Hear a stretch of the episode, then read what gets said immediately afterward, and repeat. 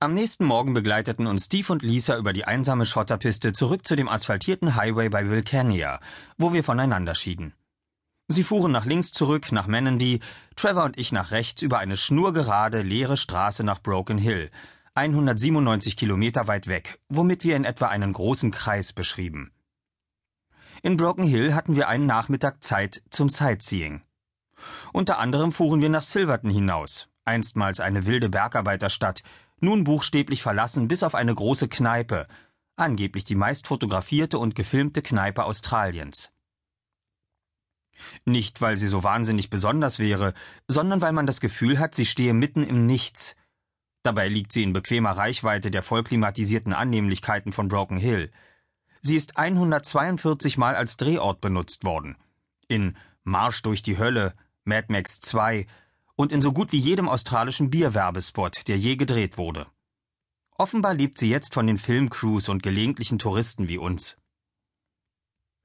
Broken Hill hat auch harte Zeiten hinter sich.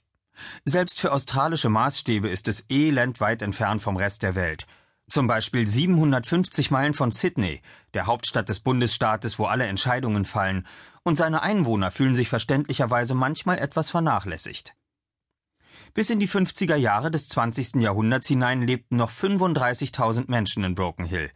Jetzt mal gerade noch 23.000.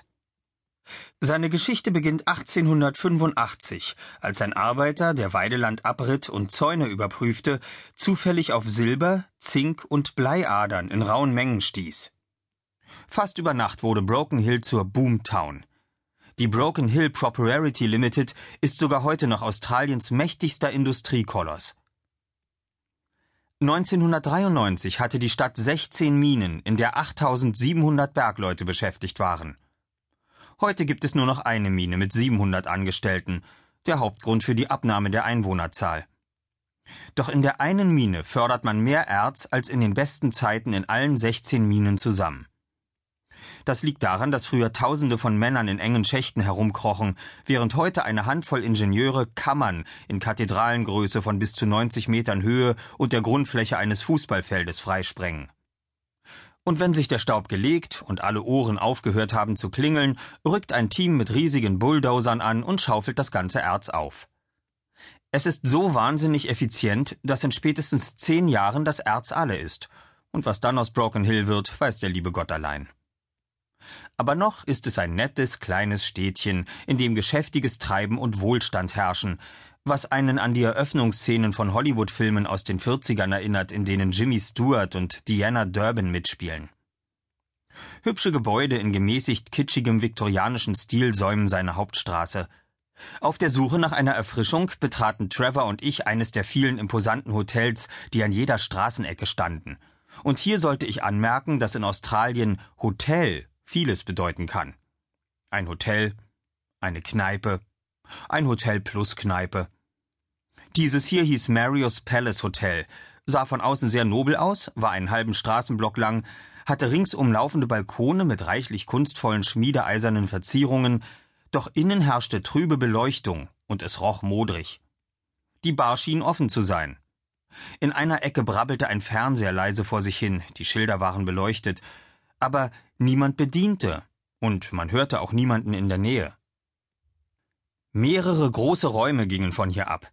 Ein Ballsaal, ein Speisesaal, vielleicht noch ein Ballsaal, und sie sahen alle aus, als seien sie 1953 mit erheblichem Kostenaufwand renoviert und seitdem nicht mehr benutzt worden.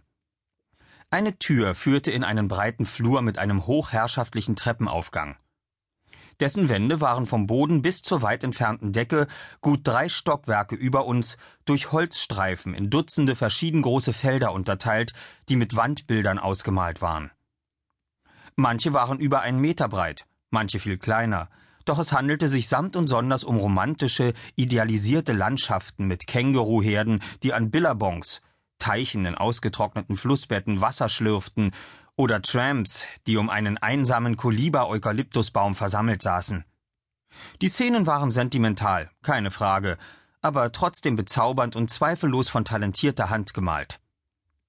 Fast gegen unseren Willen gingen wir schweigend fasziniert von einem Bild zum anderen die Treppe hinauf. Gut, was? ertönte plötzlich eine Stimme, und als wir uns umdrehten, sahen wir einen jungen Mann, den es augenscheinlich nicht die Bohne störte, dass wir uns langsam, aber sicher ins Innere seines Hauses schlichen.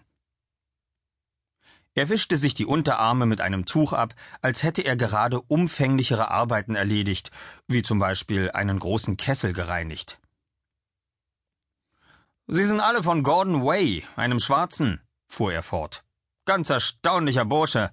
Er hat nichts vorgezeichnet oder so. Er hat keinerlei Skizzen gemacht. Er hat Pinsel und Farben genommen und losgemalt. Und zum Feierabend war das Gemälde fertig. Dann hat er sich seinen Lohn von dem Besitzer geholt und ist abgezogen. Ging Walkabout, Verstehen Sie? Nach einiger Zeit, ein oder zwei Wochen, vielleicht ein paar Monaten, kam er wieder und malte noch eins, kassierte sein Geld und zog wieder Leine, bis er zum Schluss alle fertig hatte. Dann verschwand er auf Nimmerwiedersehen. Was ist aus ihm geworden? Keine Ahnung. Ich glaube auch nicht, dass es sonst jemand weiß. Und Sie? Woher kommen Sie? Aus Amerika, beziehungsweise Großbritannien, sagte ich erst auf mich und dann auf Trevor deutend. Ganz schön weiter Weg. Da wollen Sie doch sicher ein kaltes Bier. Wir folgten ihm in die Bar, wo er uns zwei große Victoria Bitter zapfte.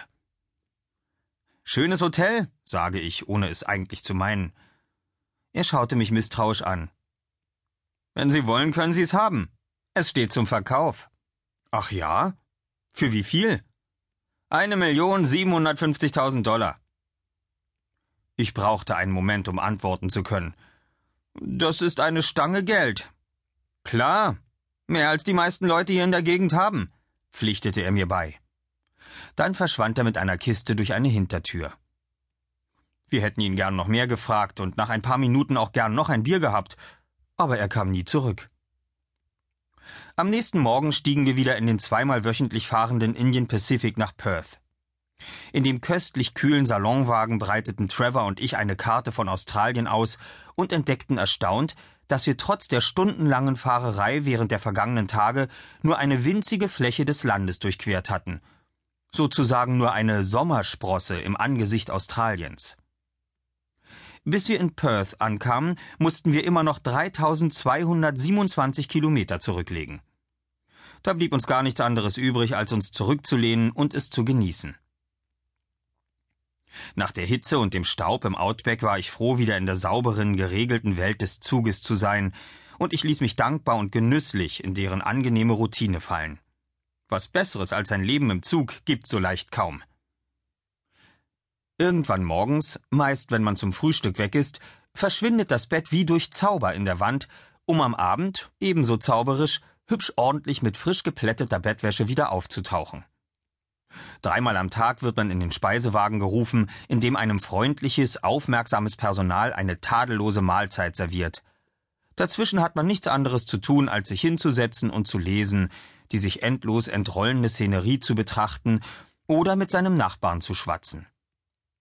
Weil Trevor jung und voller Tatendrang war und aus unerklärlichen Gründen vergessen hatte, eines meiner Bücher mitzubringen, mit dessen Lektüre ihm die Stunden verflogen wären, war er unruhig und fühlte sich eingesperrt aber ich genoss jede müßige Minute. Wenn einem alle Wünsche erfüllt werden und man keine wirklichen Entscheidungen treffen muss, ist man rasch nur noch mit den winzigen Angelegenheiten beschäftigt, die im eigenen Ermessen bleiben. Ob man morgens sofort duscht oder lieber ein wenig später, ob man von seinem Platz aufsteht und sich noch eine Gratistasse Tee holt oder mal ordentlich über die Stränge schlägt und eine Flasche Victoria Bitter trinkt, ob man zurück in sein Abteil schlendert und sich das Buch holt, das man vergessen hat, oder einfach sitzen bleibt und die Landschaft nach Emus und Kängurus absucht. Falls Ihnen das nach lebendig begraben sein klingt, dann täuschen Sie sich. Ich amüsierte mich wirklich. Längere Zeit in einem Zug festzusitzen hat etwas herrlich Beruhigendes. Es ist wie eine Vorschau darauf, wie es ist, wenn man über 80 ist. Alles, was 80-Jährigen Spaß macht, mit leerem Blick aus dem Fenster zu starren, ein Nickerchen im Sessel zu machen, alle, die so dumm sind, sich zu ihnen zu setzen, tödlich zu langweilen, nahm eine besondere, ganz kostbare Bedeutung für mich an. Das war das wahre Leben.